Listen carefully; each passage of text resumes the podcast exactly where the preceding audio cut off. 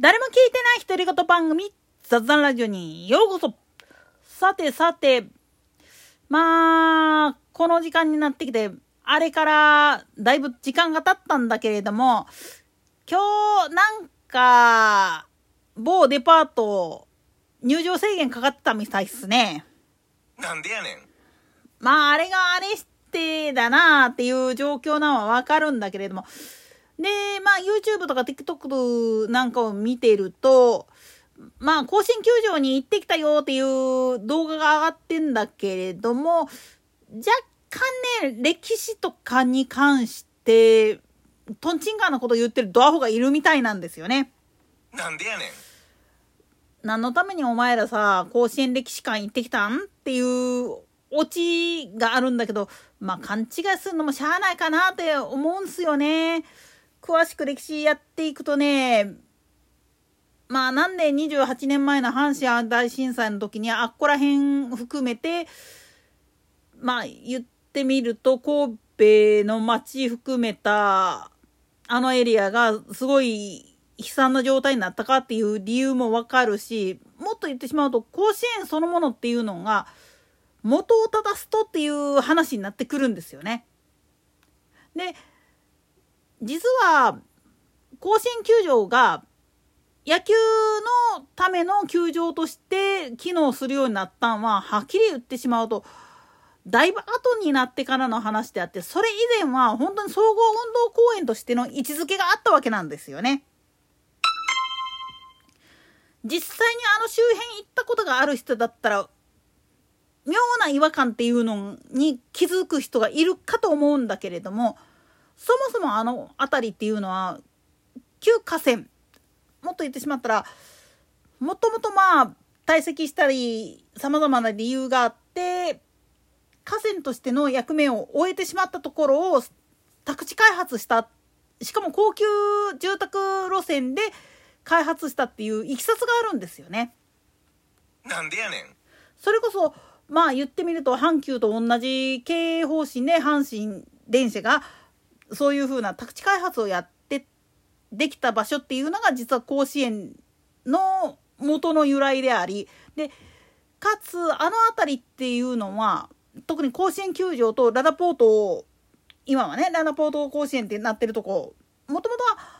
甲子園阪神パークっていう遊園地があった場所なんだけれどもあっこっていうのは元を正してしまうと総合運動公園として整備されていたっていう一面があるんですよね。で言ってみれば甲子園球場そのものも大運動場という名目で作られた場所であってだから甲子園歴史館の方にはとんでもないネタがてんこ盛りになってるしでバックヤードツアーなんかで実際に球場の中に入って案内される時に三塁側やったっけかなブルペンのとこっていうのは実はもともと屋内プールだったんだよなんていうとんでも話が出てくるわけなんですよね。なんでやねん。これもね実はちゃんと甲子園歴史館の中で解説あるしで実際に見てもらうと過去のまあ言ってみたら新聞記事とかの写真なんかを見るとそういう風な形で作られてたんだよっていうのが分かるようになってるんですよね。だからもともとまあ言ってみると地理的に言っちゃうと湿気が結構きついとこだったんですよね。なんでやねん。だから一度雨が降っちゃうと本当にグラウンドがぐっちゃぐちゃになるわけで今の土木建築の技術でいくと排水機構をだいぶ整備して水はけの良い場所にはなってるわけなんだけれども昔はそこまでの技術っていうのがなくってやってたもんだから一度まあ言ってみると泥んこ泥沼状態になってしまうとなかなか水が引かないっていう状況だったわけなんですよね。だから過去においてはまあ他の球場もやってたんだけれどもガソリンをぶちまいて火放ったなんていうとんでもない話があるんですよ。なんでやねん。ただ甲子園でそれをやっちゃうと余計にその土壌内の水がそっちに集まってきてだから余計に泥田沼状態になっちゃって使い物にならないし匂いもきついしっていうことで結局早々にやめちゃったっていう背景があるわけなんですよね。そんな土壌であるがゆえに28年前にえらいことになるわけなんですよ。あの阪神・淡路大震災の時に本当に甲子園から西側のエリアっていうのがぐっちゃぐちゃに壊れたっていうのはそれこそ灘5号って呼ばれるエリアっていうのはもう言ってみれば河川がないっていうけれども実際は枯れ川が多かったもんやからその水っていうのが土壌にすっごい含まれてたわけなんですよね。当然甲子園球場周辺もそういうとこだったから旧来のだから1980年代以前の建築基準で建てられてるとこっていうのはほぼほぼ壊滅状態になったわけなんですよね。ただ甲子園球場の場合は建物そのものがまあ言ってみたら石造り鉄骨とかきっちりとした建物であったがためにまあ多少ひびが入ったりとかっていうのはあったけれどもっていう感じだったんですよ。ただ周辺はまあ言ってみるとさっきも言ったけどもいわゆる廃河川を宅地化してる部分があったもんだからどうしても地盤の液状化っていうのは避けられなくってそれでまあ悲惨な目にあったっていう人もいるし実際阪神電車も一番海側の方を走ってて一番軟弱地盤のところを走ってるもんだから一番被害が大きかったって言ってもおかしくないんですよね。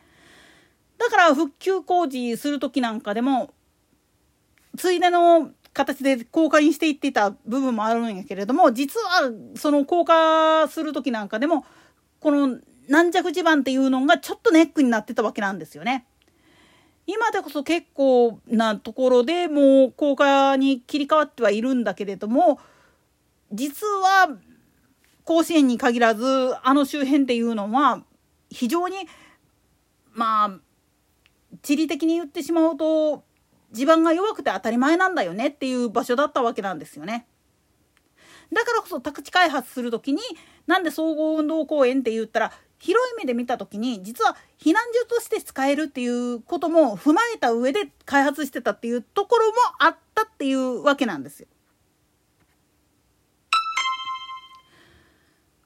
だから元を正してみるとまあ